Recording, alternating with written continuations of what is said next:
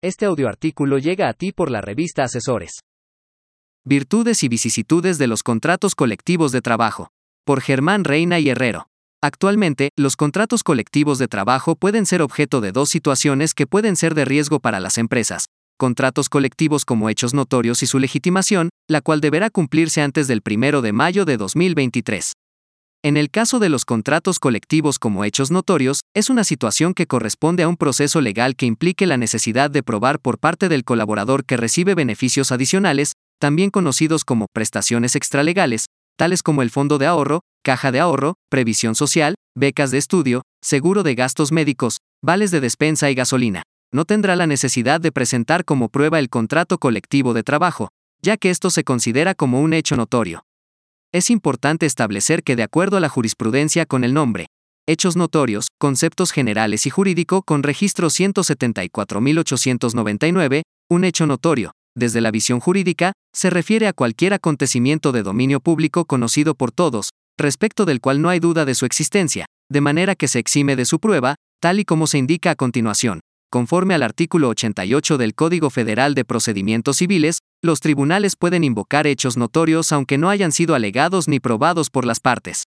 Por hechos notorios deben entenderse, en general, aquellos que por el conocimiento humano se consideran ciertos e indiscutibles, ya sea que pertenezcan a la historia, a la ciencia, a la naturaleza, a las vicisitudes de la vida pública actual o a circunstancias comúnmente conocidas en un determinado lugar, de modo que toda persona de ese medio esté en condiciones de saberlo y desde el punto de vista jurídico, hecho notorio es cualquier acontecimiento de dominio público conocido por todos o casi todos los miembros de un círculo social en el momento en que va a pronunciarse la decisión judicial, respecto del cual no hay duda ni discusión, de manera que al ser notorio la ley exime de su prueba, por ser del conocimiento público en el medio social donde ocurrió o donde se tramita el procedimiento. Controversia Constitucional 24 Diagonal 2005. Cámara de Diputados del Congreso de la Unión. 9 de marzo de 2006. 11 votos. Ponente, José Ramón Cosío Díaz. Secretarios. Raúl Manuel Mejía Garza y Laura Patricia Rojas Zamudio. El Tribunal Pleno, el 16 de mayo en curso, aprobó, con el número 74 diagonal 2006, la tesis jurisprudencial Cantacid. México, Distrito Federal, a 16 de mayo de 2006. Nota. Esta tesis fue objeto de la denuncia relativa a la contradicción de tesis 91 diagonal 2014, desechada por notoriamente improcedente, mediante acuerdo el 24 de marzo de 2014. Esto significa que, si el contrato está publicado en un sitio web tanto de la empresa como de un sindicato, esto será suficiente para que las autoridades de orden jurisdiccional puedan emplearlos y resolver conforme al derecho que rija tal vínculo laboral, sin que esto represente una transgresión al proceso ni que el contenido genere duda. Finalmente, la jurisprudencia mencionada indica que para determinar que los contratos colectivos de trabajo firmados entre patrones privados y sindicato, también pueden considerarse como hechos notorios, resultado de que actualmente estos se encuentran publicados en las páginas de Internet del Centro Federal de Conciliación y Registro Laboral.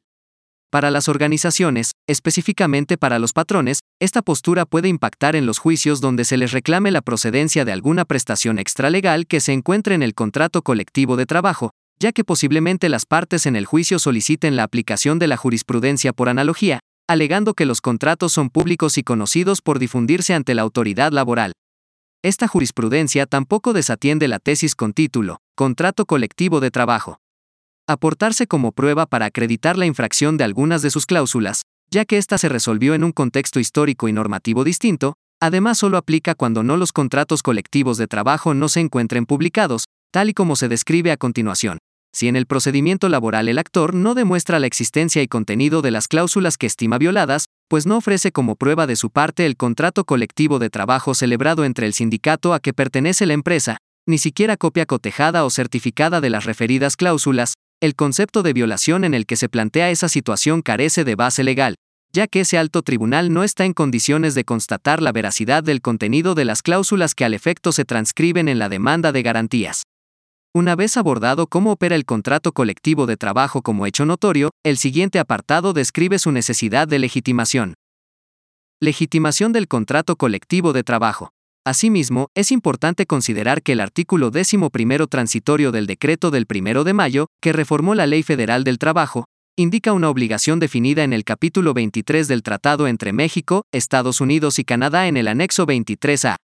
Esta obligación corresponde a la legitimación de contratos colectivos existentes y consiste en ratificar el contenido de los contratos colectivos existentes, depositados ante las juntas de conciliación y arbitraje del ámbito local y federal, a través del voto personal, libre, directo y secreto de los trabajadores.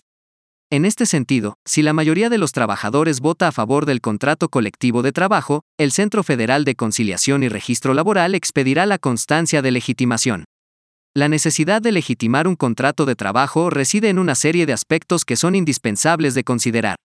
Primero, porque es una forma de terminar con aquellos contratos colectivos que fueron depositados en las juntas de conciliación y arbitraje, pero que no se revisan, ya que se trata de contratos de protección o contratos inactivos que no se dieron formalmente por terminados. Igualmente, la legitimación funciona para evitar la simulación en la negociación colectiva, se establece el procedimiento de legitimación de contratos colectivos existentes, una obligación que todos los sindicatos deberán cumplir antes del 1 de mayo de 2023. Todos los contratos colectivos nuevos y sus revisiones deberán ser aprobados por los trabajadores a través del voto personal, libre, directo y secreto.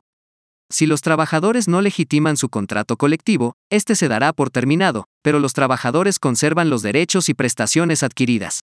Ante las situaciones antes planteadas, ARH Consultores ha desarrollado el único blindaje empresarial con soluciones tricentésimo sexagésimo entre las que destaca la asesoría normativa y jurídica, la cual tiene el objetivo de brindar la asesoría respecto a las ramas del derecho corporativo y administrativo, así como estrategias orientadas al cumplimiento de las leyes y nuevas disposiciones.